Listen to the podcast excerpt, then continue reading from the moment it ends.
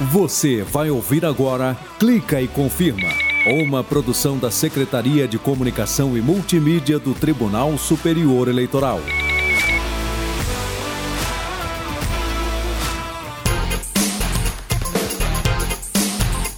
Olá, o Clique e Confirma está chegando para deixar a justiça eleitoral mais perto de você. Galera, o programa de hoje é comigo, Renata Gorga. Ah, vamos nessa! Clica e confirma.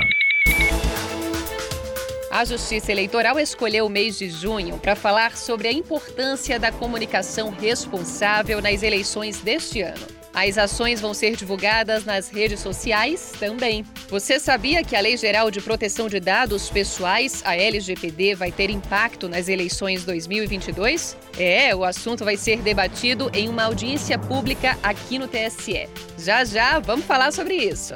E a participação feminina na política foi assunto nas comemorações dos 90 anos da Justiça Eleitoral. Confira a partir de agora aqui no Clica e Confirma. Clica, Clica e, confirma. e confirma.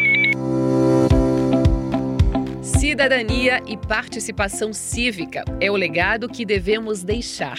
Foi o que lembrou o ministro Edson Fachin, que é o presidente do Tribunal Superior Eleitoral, ao falar sobre a importância da mulher na vida política do país. Nós somos responsáveis hoje pelo legado que nós vamos deixar. Neste tema, nos outros temas e também no que estamos a fazer ou deixaremos de fazer em matéria da cidadania e da participação cívica. À frente de nossos olhos temos uma nítida premissa, qual seja a de que a real democracia pressupõe paz e representatividade. E por aqui também vão passar o vice-presidente do TSE, ministro Alexandre de Moraes, e a ministra Carmen Lúcia, do TSE. Cada um vai dar uma palavrinha. Galera, o Senado Federal também quis lembrar os 90 anos da Justiça Eleitoral e convidou a ministra Carmen Lúcia para participar. Ela destacou a importância da participação feminina na política e defendeu que seja garantido, desde o ensino fundamental, o acesso à informação sobre a igualdade de direitos entre mulheres e homens. É um descalabro que cheguemos a 2022 e o marco civilizatório da humanidade não tenha superado isto, que é todo ser humano é igual ao outro. Gente, são 90 anos de história da Justiça Eleitoral. Vamos relembrar esse marco histórico nesta conversa com Admilson Siqueira e Silva Júnior. Ele que é o chefe da seção de museu. Clica e confirma. Entrevista. Obrigada pela participação aqui no Clique Confirma, Edmilson. Agora conta um pouco pra gente sobre essa criação e a recriação da Justiça Eleitoral nesses 90 anos. O que é que você destacaria? Renata, eu que agradeço a oportunidade de falar um pouquinho sobre o assunto. Então, a Justiça Eleitoral foi criada no contexto ali da Revolução de 30, quando Vargas assume o governo. Eles mesmos definiam o que eles tinham deposto como República Velha, então eles precisavam de algo novo e dentro dessa modernização da República, vamos dizer assim, a Justiça Eleitoral foi criada para que as eleições fossem moralizadas. Claro que tudo isso eu estou falando do ponto de vista dos governantes que tomaram o poder. Mas, de fato, a justiça eleitoral foi criada com esse mote de moralizar as eleições, de legitimar as eleições, que eram muito marcadas por fraudes ali no até a década de 30. E a justiça eleitoral passou por vários momentos importantes. A justiça eleitoral chegou a ser extinta em 37 pelo mesmo governo Vargas que a criou no, no período do Estado Novo, foi reinstalada em 1945. E nesse período a gente teve, desde 1932, a instituição do voto feminino. Em 1985 volta o voto do analfabeto, que passou mais de 100 anos proibido de votar. E a, Justiça Eleitoral sempre atuou de maneira a resguardar, proteger ou tentar diminuir os efeitos sobre a democracia brasileira. Então, em períodos em que sua atuação foi restringida, por exemplo, durante o regime militar, a Justiça Eleitoral atuou tentando é, mitigar os efeitos e teve uma participação muito importante no colégio, na definição do colégio eleitoral de 1985, que elegeu o Tancredo Neves, que foi o primeiro presidente civil desde o início do regime militar. E o tribunal tomou uma, uma decisão bem importante sobre os votos de quem comporia esse colégio eleitoral e que viabilizou a, vitória do Tancredo Neves, que era oposição ao regime militar, lá em 85, uma eleição ainda indireta, mas de qualquer forma o tribunal atuou em prol da democracia. E claro, a Justiça Eleitoral atuou firmemente na criação, no desenvolvimento da urna eletrônica, que é o nosso maior símbolo e ela representa o fim de qualquer tipo de fraude no, na apuração e, e na, nas eleições retomando aqui, a Justiça Eleitoral criou, atuou na criação e no desenvolvimento da urna eletrônica, e a urna eletrônica veio para acabar com as fraudes que aconteciam até então, assim, é, fraudes na apuração, fraudes na contagem dos votos, tudo isso era muito difícil de, de conter, de, de, de lutar contra, e a urna eletrônica veio resolver esse problema. Então, assim, a participação da justiça eleitoral na democracia brasileira, ela é latente, ela é bastante importante e com esses fatos que a gente enumerou aqui dá para perceber que ela sempre atuou deste lado, do lado da democracia brasileira. Tivemos o voto feminino, depois vimos o empenho de uma jovem pelo voto facultativo aos 16 anos. Uma carta enviada por ela, Renata Cristina Rabelo Gomes, minha xará, fez o TSE rever seu entendimento sobre a concessão do título para jovens com 16 anos. Isso ocorreu em maio de 94 e parece que nós mulheres não desistimos mesmo, né? Ah, sim, nós tivemos diversas mulheres importantes aqui na história das eleições no Brasil. A gente pode lembrar desde 1927, quando eleitoras do, do Rio Grande do Norte votaram, elas se mobilizaram e, a, e como a Constituição da época permitia que cada estado tivesse uma legislação diferente em relação até a, a, a quem podia votar, então o Rio Grande do Norte foi pioneiro no, na permissão do voto feminino, na conquista do voto feminino, melhor dizendo, um grupo de mulheres conseguiu votar nessas eleições. Claro que a, a gente ainda está falando ali do final da década de 20, então o patriarcado ainda mandava bastante e, e, eles e acabou que a comissão de verificação dos votos, que era uma instância das eleições na época que existia lá no Senado, eles decidiram que os votos das mulheres eram inapuráveis. Por mais incrível que isso pareça, foi essa decisão e os votos acabaram não valendo, mas elas já chegaram a votar em 1927. E a gente teve também no Rio Grande do Norte a primeira mulher que foi eleita prefeita de uma cidade, Alzira Soriano, da cidade de Lages, lá no Rio Grande do Norte. E foi bastante importante a atuação delas, a organização delas para a conquista desse voto e aí antes de que o voto feminino fosse permitido no país como um todo. E aí a gente pode citar a participação da Berta Lutz, por exemplo, que foi que lutou bastante, que atuou bastante pela conquista do voto feminino no Brasil, que, que ela entendia que, que era uma, um primeiro passo para, para a igualdade da, para uma igualdade de gênero, o primeiro passo a ser, a primeira conquista a ser feita era a conquista do voto. A gente teve a Carlota de Queiroz, foi a primeira mulher eleita como deputada e várias outras até para todos os cargos até a presidência da República. Então, é, você citou aí na pergunta a história da Renata, que, que mandou uma carta ao TSE porque ela tinha 15 anos na época do alistamento, mas ela teria 16 anos na época da eleição. Então ela mandou uma carta pedindo para votar e esse é o entendimento que vale até hoje, de que se o jovem tem tem 16 anos na data da eleição, ele pode se alistar como eleitor até a data prevista no ano da eleição.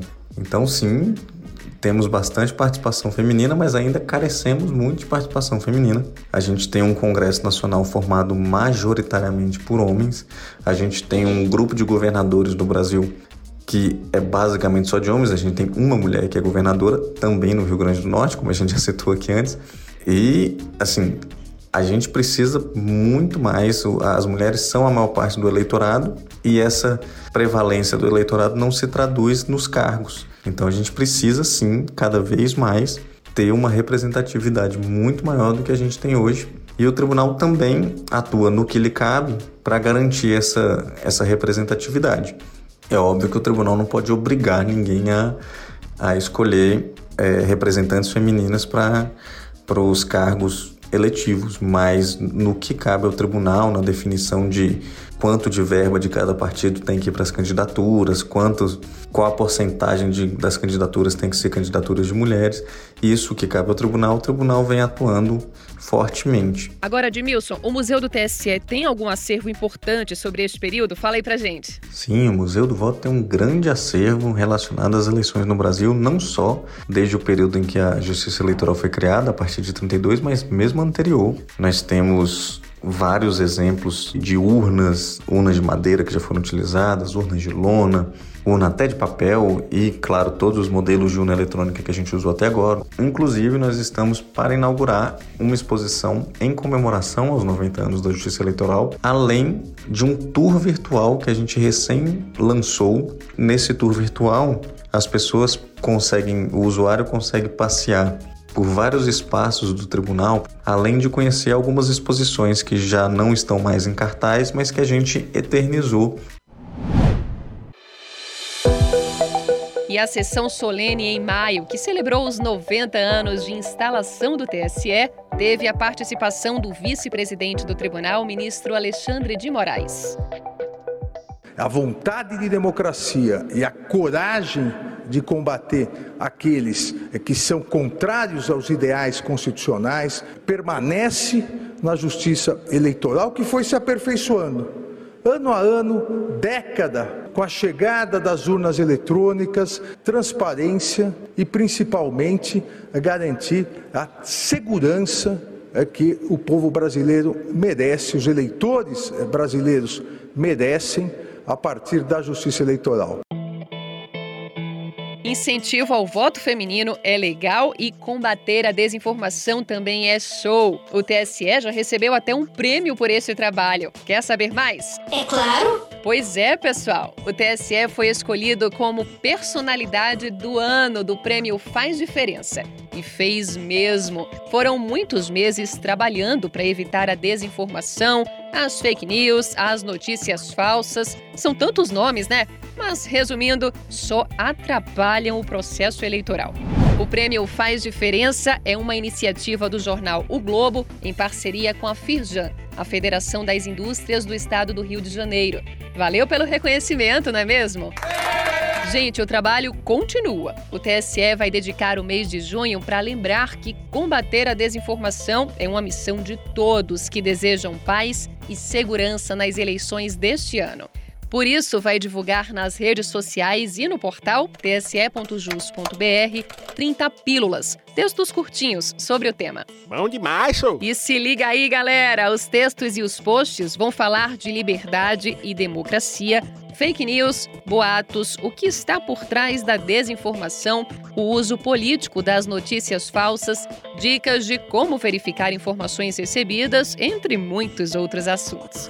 E o TSE fez este trabalho em parceria com o Tribunal Regional da Bahia. Clica e confirma. Você sabia que brasileiros naturalizados também votam nas eleições brasileiras? Este é o seu caso? Vamos chamar a repórter Luana Carvalho para conversar sobre o assunto.